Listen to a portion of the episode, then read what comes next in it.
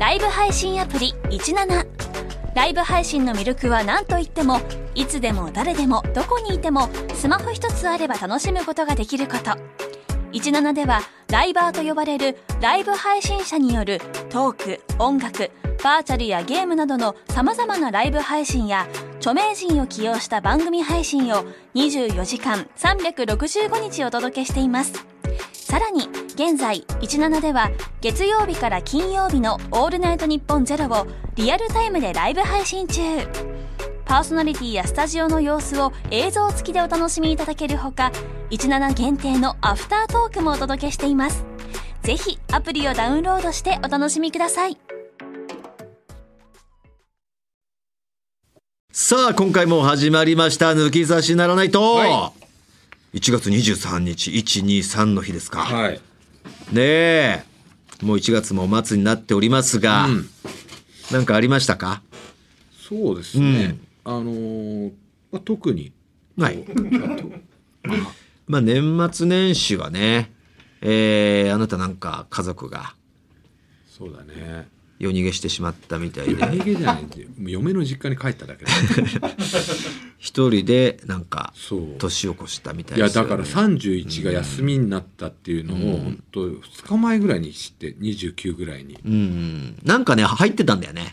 うん。ずーっと番組の収録みたいなのが入ってた。それがいきなりバレてて。ん「ああれバレたの?」って言って「はいバレました」あじゃあもう抑えてってなったんだよね。その番組があるかなと思ってたのよ。で、それがもう毎年絶対ルミネの出番あるわけじゃん。何かしらあったけどね。うんあったけど多分押さえといてでルミネの出番も入ん入れなかったと思うんだよね、でそれを俺全然気づいてなくて、ん。で嫁が今年ちょっと青森もう全然帰ってないから、うん。帰っていいっつって「うん。あいいよいいよ、まあ、正月も仕事あるし」って言ん。ってたら「じゃあ大晦日ぐらいに帰るね」っつって、うん。こうあ「分かった」みたいになって、まあ大晦日も仕事だろうと思ってね、うん。こう言ったら「何にもねえの？うん。え？っ?」てなって、うん。ほんと一人ぼっちよ。うん。でとりあえず正真正銘ね。正真正銘、うん。で別になんかこうどっか行ってもわーわーなるだけだしさわわあのカウントダウンやってて、うん。若者がいてうざい感じになったりするんだろうなとかさ飯食いに行っても。うん。あまあちょっと家でうん。ゆっくりしよっかと思って、うん。まあ家のこう洗濯とかもしうんてさ、うん。で俺はまあちょっと動画でも見ようと、うん。ネットフリックスでアニメをね。うん。なんか見て見たことないやつ見ようかなと思って、チェーンソーマンって見たことある？俺はないよ。子供たちは大好きだけど。え？まあまあハルクはいいか、う。うん。んえ娘も見てる？あ娘もだから一緒になってこうはるくん見てるのを横で見てるぐらいかな。結構グロいぜ。そうなんだ。すっごいグロいよ。うーん。マジで俺が見た映画、えーうん。アニメの中で、うん。北斗の拳の次ぐらい血が出るぜ。いやいやいやその北斗の拳をグロいと思って見てたんだ。いやすごかったよあの時。あんまり俺そういう目で見てなかったないやしかも、うん。北斗の拳はまあ憲法なわけじゃん。そうか教育的に悪いアニメではあったんだ北斗の拳も。北斗の拳もそうだよ。顔がだって変形してバーンって腫れて全然そんな目で見てなかったわ。ただあれはもうアニメ版の北斗の拳の描写はさ、まあ、真っ黒になったりとかするわけじゃん、いやでも顔あかしっかり変形して。変形した後、うん。ピョーン飛び散ってたよ。血がそういえば血の赤で。いや血ではないよね。な正直。ょ正直、うん。だけどチェーンソーマンはもろ血なの。うーん。めちゃくちゃ血が出うる、ん。でまあ面白くてさ、うん。面白い面白いでずっとのめり込んで、うん。気づいたら年越してたよ。最低だね。最低。うん。面白いなって言って次を次のエピソード行くって。うん。押したらででキョロキョロ次のエピソードに行くまでにちょっとラグとかあるそんな隙間にちょっとキョロキョロしたら年明けてた。12時40何分になっていやだいぶじゃねえかよ。だいぶ開けた。その前のエピソードの始まりぐらいでもう開けてる前のじゃん。前ぐらいだ。だって20分ぐらいだ。から2話分ぐらいもまあその前の日が最後のね仕事そ終わりでそれが競輪の生放送だったんだよね。競輪番組の、ほんでもうほんと12時ぐらいまで生放送でで俺はその次の日31日はもう抑えてたから、もう家族と過ごすって決めてたから、すぐに家に帰りましたけど、藤田はもうその次の日、一人ぼっちって決まってたから、結構いろんなの誘って飲み行ったんだろ？いろんなやつ誘ったけど全然、全員に断る 全員じゃねえだろ。だって全員じゃなくて現に大から聞いて、聞いたしさ。大はん。前もって抑えてたの、ああ。大あの日の夜あのこの30の夜空いてるっつって。ああそうなんだ。生放送終わり。あ空いてますよ。じゃあうん。行こうかっつって抑えてて。であと他もその現場で。見繕ろうと思ってたんだ。そう山添とかいたし。ああ。でレインボーとかもいたしさいっぱいいたじゃん、うん。だから何かに声かけて、ん飲み行くかうん。全員に答え いや、それはそうだよ。31日なんか、まあ、大切な人30とで。すよ30次の31日を、なまあ仕事か。あいつらは俺たちみたいに休みは取ってないか。仕事うん。までまあ仕事がない競輪小僧だけ積もる あ12時から行こうとは思わないか、確かに。うほんで、まあ、大悟とかも来たんだろ？んで大と3人で最初飲んでて、うんそういえば大悟も俺大悟30の夜なん競輪小僧と大宅の大と前で最初飲んでて。で30、結構その前ぐらいに、んまあ要はチャリロトのプロデューサーが、んいろはにのプロデューサーでもあるじゃん馬場さんが。ああ、はいはいはい。うん。でそのいろはにのプロデューサーに、うん。30の夜あ行け僕も行けたら行きますって言ってて、うん。で大悟あたりも多分その日大爆笑かなんかやってたんだよね。吉本あのイベント。あはいはいはいはいはい。で多分あ浅草かそこら辺で大終わってると思いますよと。終わっててみんな飲んでると思いますよっつって、あじゃあちょっと大悟にも聞いてみようって言って、その3日ぐらい前にうん「大悟、まあ、30の夜何やってるの?」って言ったら「あわしあのちょっと今田さんに誘われてます」と。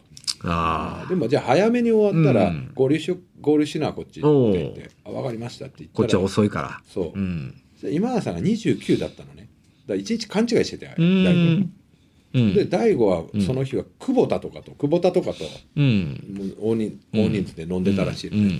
で大悟から着着信が来てて、うん俺全然気づかずにうん大とうん。競輪小僧と飲んでて、うん。あやべやべってなっうて、ん。どこにいんの？うん。あもう帰るとこうん。だったけどもう行きますわそっちって。わざわざ来てくれて、うん。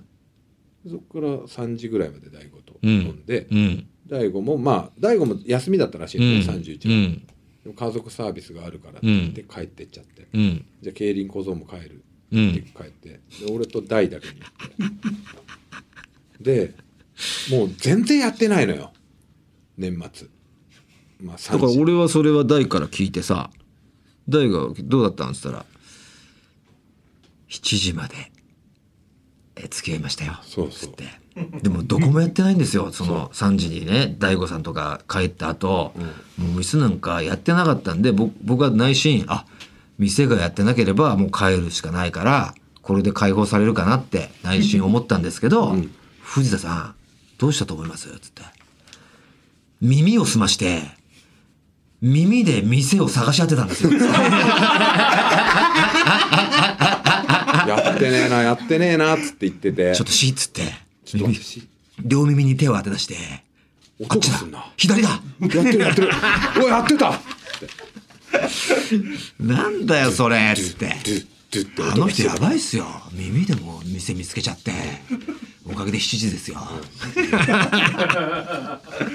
言ってましたよ。そんな7時まで行ってるから夕方ぐらいまで寝ちゃって。夕方というか7時ぐらいに起きたね 夜の夜の7時まで12時間ぐらい寝ちゃって、そっからチェーンソーマンで年を越す。勝手にひ勝手にもういつの間にか年が超えてたっていう彼の、そう。彼の正月。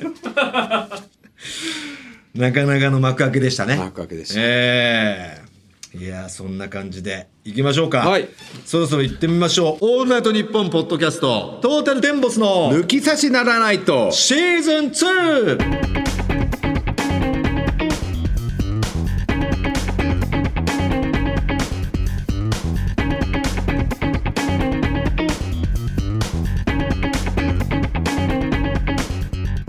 トータルテンボス大村智弘です。藤田健介です早速メールを紹介したいと思います。大宮のニャから来ております、ありがとうございます。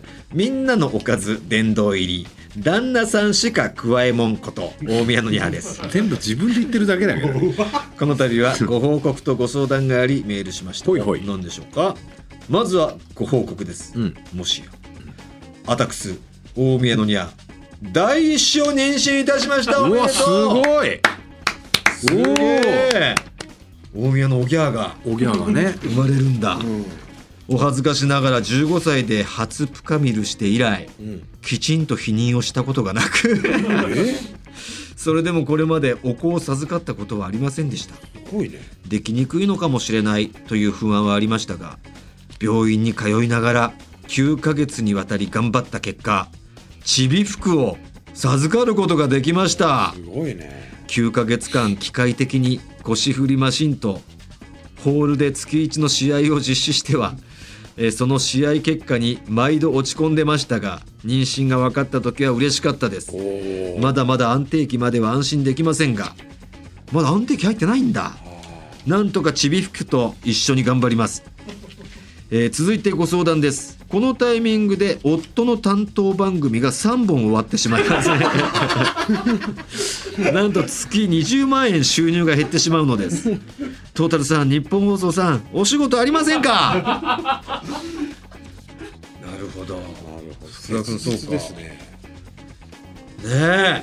何かあればね回してあげてください、は日本放送さん。福田君ね。ええねえ言っておきますんで。番組が終われば始まる番組まあまあまあもちろんもちろん。いつかは終わるもんですからそですね。そううやってねまた新しいの始まるし。それが循環ですからね。ね。はい。大丈夫だと思いますよね。ますよね。子供ができると絶対ね仕事って減らないよね。そう。不思議な第一子特に第一子ってね。わかんないけどその全員に当てはまるかわかんないけどいろんな人のデータを取るとやっぱ第一子が生まれた年は本当忙しいと思うけどね、俺たちも俺たち m 1行った年だし、うん。そうだよね。いや m 1復活した年。2005か。2006 6か。そうだ、うん。そうそうそう。2004年で初めて行って2005年でダメで。一回出れなくて2006で。子供が生まれた年に返り咲いた。の帰る咲いた。そうですよ。ね。で1歳の時に2007だもんね、うんうん、だから全然俺たちのあの輝かしい準優勝なんか全く記憶にないもんね。記憶ない。お子たちは。うん。でお子たちはさ DVD でしか見てないもんね。お子の友達とかがさあのやっぱ m 1すげえ見てるわけじゃん。高校生だから。えっ、と第一子。うん大師の友達たちね、うん。今の m 1を見てるってこそう。とうん。でまあもううちの第二子に関しても友達とか見てるわけ、うん。出ねえのって言われて俺。第二子。第二子に「おい出ねえの？出たよ。お前。また出ないの？家に行くけど。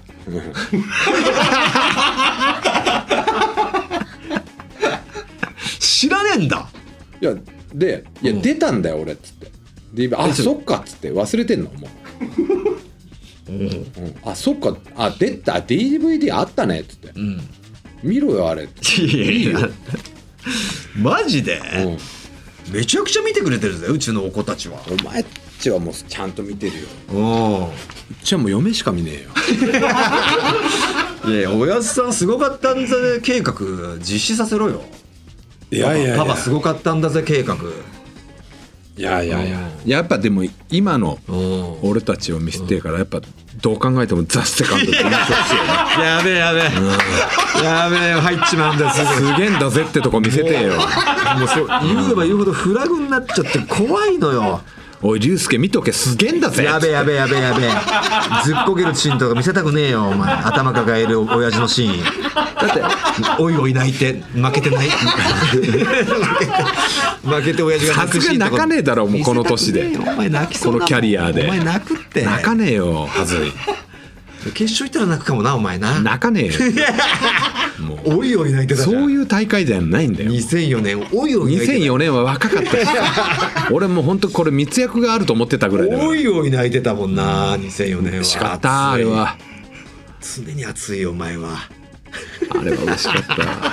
だってうちの息子さ、大食い番組でギャル曽根に追い詰めるっていう時ぐらいしか俺のことすげえ。お前の凄さは大食いでしかうん。あそう。感じてない。あとチンあのしょんべんの長さだっけ？しょんべんの長さ、パパすげえ。長え。長え長えまだ出ん。の長えうん、おいすげえ。おい。で最近もうねなんかねそのもう6年生中1になるから、結構ツッコミとか入れてくれるようになってお前のボケに？うん、ボケというか天然とかわかんない。そのそう。やることに。やることに、でもニヤニヤしながら「おい出過ぎじゃねえかよ」とか言ってしょんべん出過ぎじゃね？えなんつって言ってくるちょっとなんか長くね？なんか生意気になってきてるなその生意気ね。言い方が。長くね？え出過ぎじゃね？うん、すげえやすげえや言ってたのに。言ってたのに出過ぎじゃ長くね。ちょっと透かしてきた。に ニヤニヤしながら。成長だな。うん成長。うんなるほど。さあということでね、えーこんな感じで、えーメールをどんどん待ってますんで皆さんよろしくお願いします、番組のメールアドレスをお願いいたします、TT アットマークオールナイトニッポンドットコム。TT アットマークオールナイトニッポンドットコムです。トータルテンボスの抜き差しならナイトシーズン2この番組は六本木トミーズそして初石柏インター魚介だし中華そば麺屋味熊のサポートで東京有楽町のニッポン放送から世界中の抜き差されをお届けいたします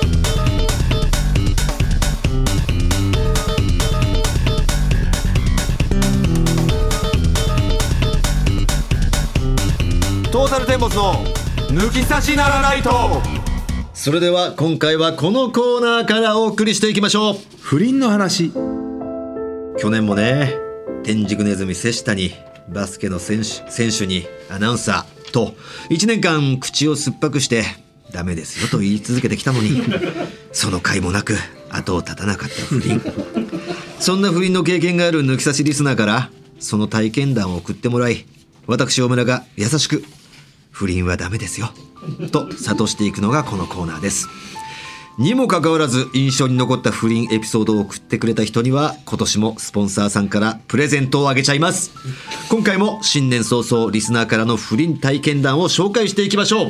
芸能界の最新の不倫2期と2期誰なの？え最新？誰誰遡ったら最新だろ最新の。一時お前お前もう王者に輝いてですぐまた王者何代目だっけ王者になったことはねえよ俺別に。王者っていうかまあそのねその時期になった人が王者じゃん。まあそのその時期のね。その時期のね。現王者？現王者2期なのか2期なのか。んだろう最新最近出てないよね、なまあ言ったらちょっと篠田麻里子さん。あ2期か。あたりが賑やかしてたよね。でもまだ去年か昨年末。確定ではないよね。確定だろ藤田さんあれは確定だろ否定はしてますよ。否定はしますけどね。音声出ちゃってますからね。認め本人が認めた音声でしょ？じゃあもうネキだね。篠田ネキが。今篠田ネキがじゃあ。まあまあその後にもあったのかもしれませんがちょっと記憶にはないですよね、という感じで今回も紹介していきましょう。ペンネームヒポポタマスアキラ。つい先日不倫してきました。おい。ほやほやかよ。えー、手っ取り早く不倫してみるには何がいいだろう。と考えておい不倫しに行ってたんかい、最近話題のマッチングアプリで挑戦してみましたすると一人メッセージのやり取りが続く女性と出会い10日ほどやり取りが続いたところでお互い顔写真を送りお互い会ってみたいとなり50キロ車を走らせ 会ってきました。僕の趣味がキャンプということもあり焚き火でもしようか。焚き火を前にすると人の心は裸になるって千原ジュニアさんが言ってたから。おい持ち込むなうちの兄貴を。そんな不倫の題材に。のツールに。え？ーえー夜9時にキャンプ場へ。お互いぎこちなく焚き火を段取りし、えー薪に火を着火。心の衣服を脱がしていき日付も変わったので車中泊することに。お互い寝袋だし初対面だから深めることはないかなと思ってたんですが相手が「手が冷たい」と。おいおい。僕の手を握ってきたところで僕の理性のタガが外れました。しかしいざ挿入というところで僕の竿が全く立たず中折れし結局その日はフィニッシュせず終わりました。次の日の朝焚き火の匂いを落とすため二人で温泉へ。その道中相手がどんどん自分の素性を犯してくるためだんだん自分にも罪悪感が募り隠していたことを明かすことにし実はめちゃくちゃ言いにくいんだけど俺結婚してるんだよね。と言うと相手は一言やってんな。軽いな軽いな軽いな相手。続けて僕がしかも子供もいるんだよね。二人。と言うとおいおいやってんな。ノリ。私仕事が保育士だから不倫は相手の家族を想像してしまってきつい。これ以上は会えない。温泉入って帰る。と言われテンションガタ落ちの中相手を家の近くまで送ることに。そしてなんか被害者ぶってるけど被害者は私だからと捨て台詞を吐かれ解散しました。不倫楽しかったけどやっぱりダメ絶対。被害者被害者は私だよね。うんそうだね。だって隠されてたわけだもんね。被害者ぶってたの？なんだろうねその。なんだよ帰っちゃうのかよみたいなこと？ああそれかそのなんだろう。えっと あんな風にこう手を冷たいいとか言われて誘われた感じで、まあ、結局仲折れしちゃって。全てにおいて仲折れもだからその罪悪感で折れちゃったんでしょおそらく。そういうシチュエーションとかさこのヒポポタマス・アキラが、まああ全てにおいて向いてないよね で「いや俺だから結婚してんだよだからごめん」みたいなさ、いや知らねえしってことだろうね、うん女性からしたら。らうん勝手にお前隠して。ってうん。うん。いやでもよかったんじゃない、まあね。結果仲折れして、これは不倫したことになるんですか？まあ、気持ちは不倫してた時しに行ってたから極めて黒に近いけど事実的にはうん、白じゃないですか？あん白じゃないですか？まあ、仲折れしたってことはでも挿入はしてますもんね。言ってはいないだけですよね。ああそうか。挿入したもんね、うん。だからどどうなのそれって？やっぱフィニッシュしなかったら OK なの？そこはもう人によるけど。手つないだだけでも。お前の中はどうなの？俺はなんかフィニッシュしてねえからいいんじゃねえかって勝手に思っちゃったんだけど。俺はだからもうもちろんあのフィニッシュ、やっぱ果てないとうん、フィニッシュしたのプラうん。ス1回だと浮気なんじゃねえかって俺思うんだよね。ん？浮気と不倫を住み分けしてると？住み分けだから不倫はもううん。心も奪われてしまって何回も。一回例えばこのいや心奪われてなくても何回も余るよ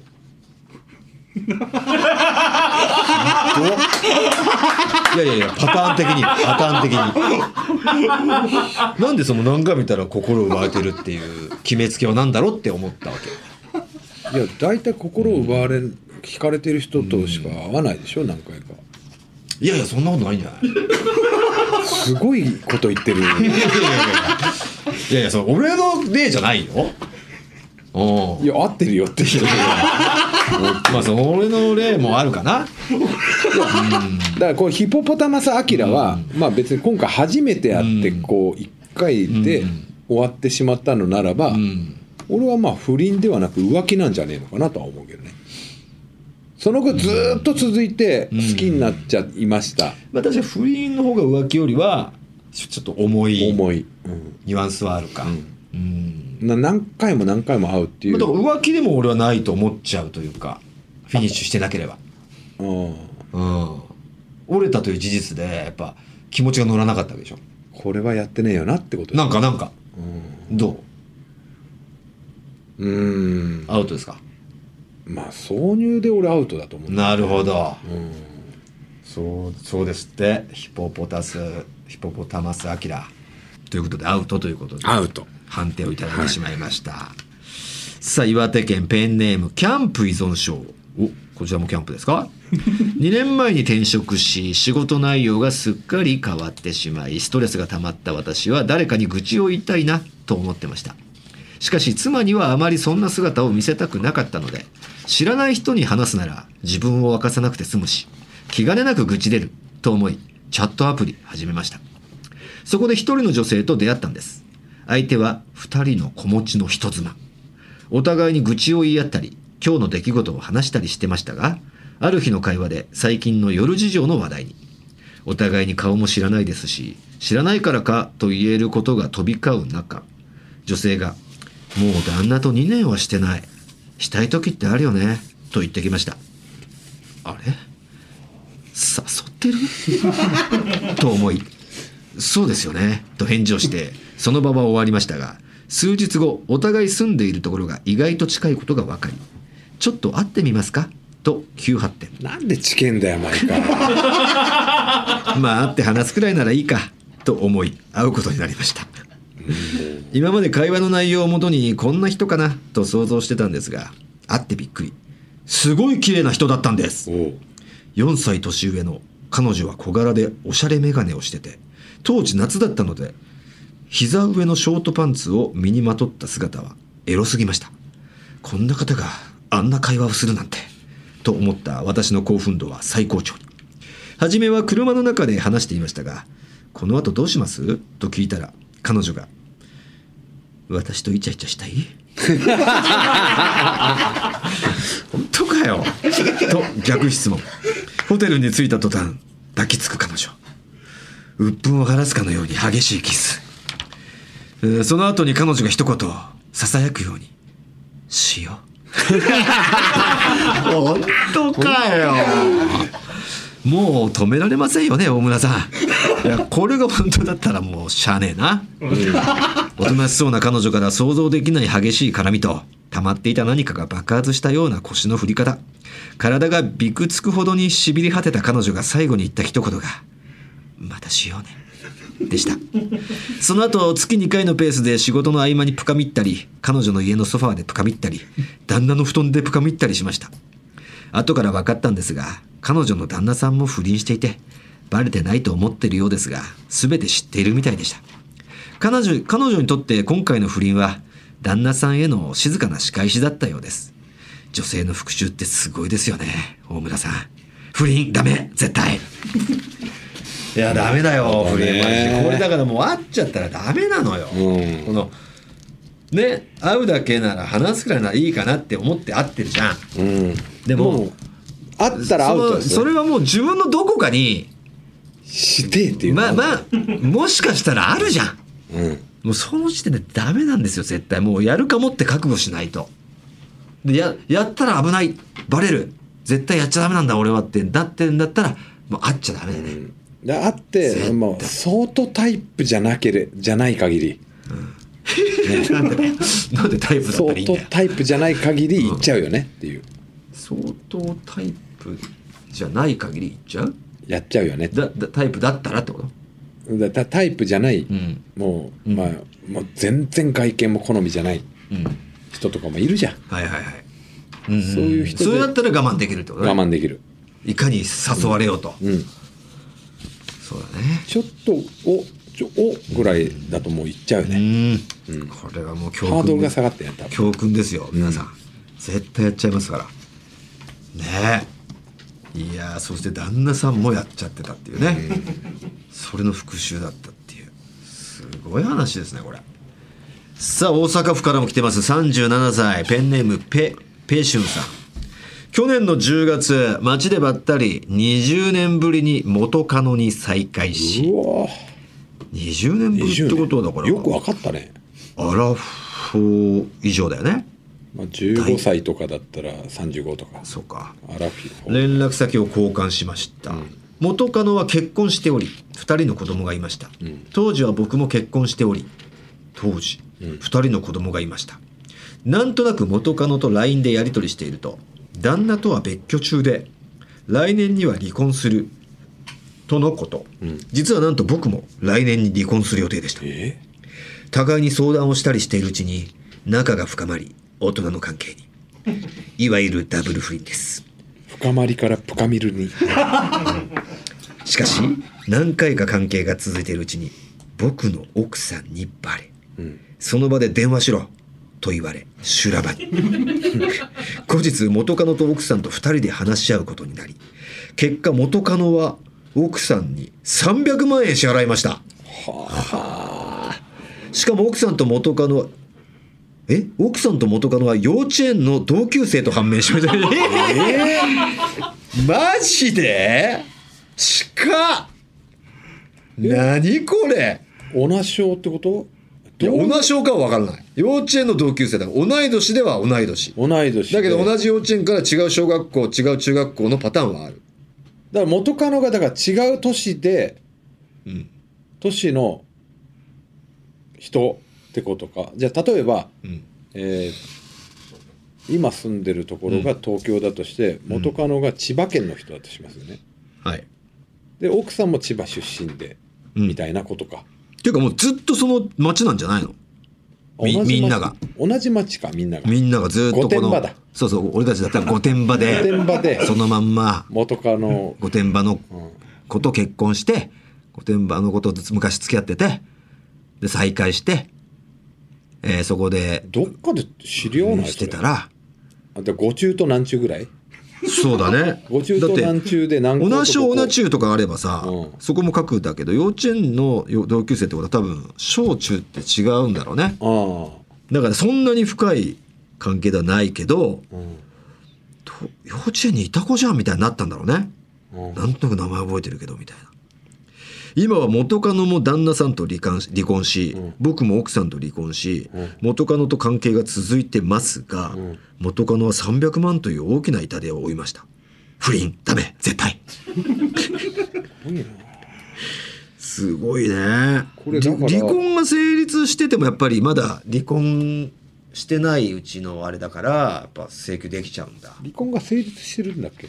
あの離婚決まってったっていう予定。離婚する予定でもそれでも確定じゃない。でこれ下手したら旦那さんも取られてた。この彼も。ペペシュンも取られてた可能性あるよ。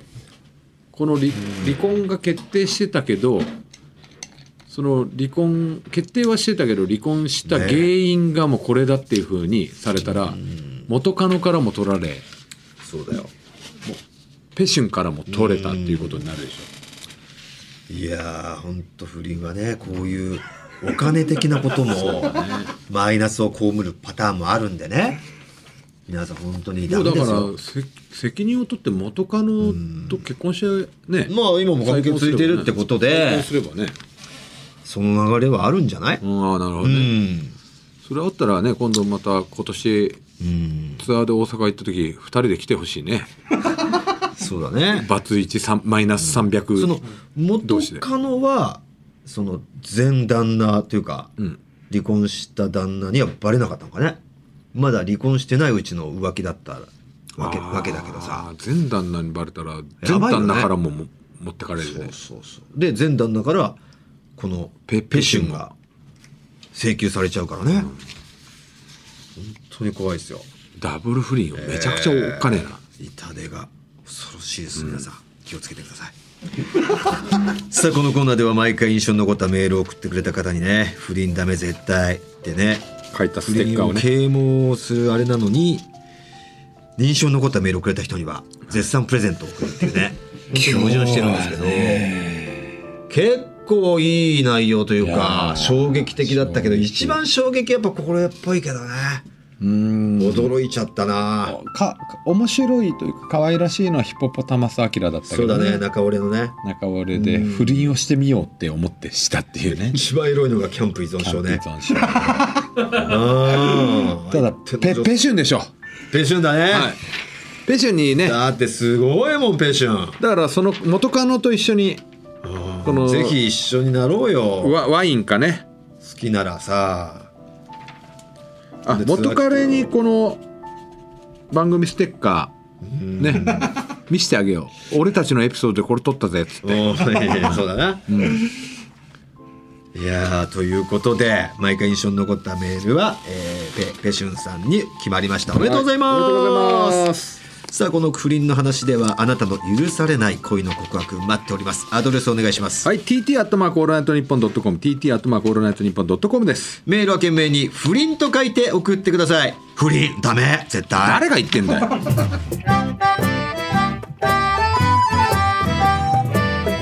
ナイトニッポン」ポッドキャスト。楽天イーグルスの田中将大です田中将大投手とアウトドアブランドアンドワンダーの豪華コラボグッズオールウェザーコートとサコッシュを数量限定で販売中ぜひこのコートとサコッシュでスタジアムに応援に来てください詳しくは日本放送ホームページのバナーからトータルテンボスの抜き差しならないとシーズン2。この番組は株式会社ウルトラチャンスのサポートで東京有楽町の日本放送から世界中の抜き差されをお届けしました。さあ今月1月はペンネームソウが送ってきてくれましたミスターフォールマンの開演起演に乗せてお送りするエンディングです。さあ最後にメールを1通紹介させてください、はい。ペンネーム1 7 0センチ未満パルキー。去年の9月頃買い物帰りにふとラジオを聞きたいと思い聞き始めたのがこの番組。ありがとうございます。仕事帰りや寝る前のお供としてハマりすぎて寿司ボーイズと合わせて聞いていて最近ようやく最新の配信に追いつきました。おー。昔から聞いてくれてたんだ、私は今年25歳になりますが、うん。トータルテンボスさんは昔から知っており、長く漫才をし続けているコンビだなくらいには思ってたんですが フル漫才を聞き始めて意外な縁を思い出しました、うん。何でしょう？中学2年生ぐらいの頃教育実習生が授業をする期間があったんですが、うん。真面目な先生が多い中当時生徒から人気だった実習生お兄さんコンビがいたんですうん。2人は両手で胸を隠して飛び跳ねながら「手ぶら足か!」という一発ギャグを披露して人気を博していたんですが。それをやってほしいと伝えると必ず「忍びねえな構わんよ」と言っていたんです。当時はこれは何何かのネタかな面白いなと思ったまま現在に至っていたんですが最近見たトータルさんの漫才でそれがお二人の定番だったと知り言い知れぬ幸せを覚えました。私の心にはずっとトータルテンボスさんがいたんだな。と思っています。嬉しいな。ずっといたんこだよ。の教育実習生の二人組。ありがとうね手びら足かはハネルだっけ？まあ矢部とか吉村がやってたね。あピカルか。あピカル。あさあということで抜き差しリスナーからのメール待ってますよ。今回お送りしたコーナー以外にも抜き差し世論調査のテーマ「とんでも理論」合わせましょうなどメールを送ってきてください。合わせましょうに出演希望の方は電話番号を忘れずに。また抜き差しでは番組のエンディングテーマも募集中です。JASRAC に登録されていないオリジナル音源をお持ちの方はぜひ送ってくださいすべての受付メールアドレスはこちらはい、TT アットマークオールナイトニッポンドットコム、TT アットマークオールナイトニッポンドットコムです。なお番組に関する詳しい情報は抜き差しならナイト番組ツイッターアカウントでチェックし番組の感想などはぜひハッシュタグ抜き差しをつけてツイートしてくださいそれでは今週はこの辺でお相手はトータルテンボス大村朋宏と藤田憲右でした。また来週さようなら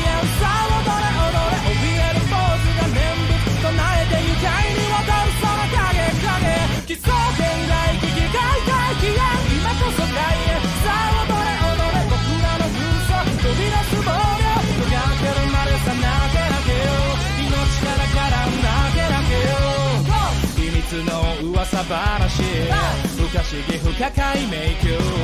見つけてごらんよ。ほらここに後ろの正面は誰だ？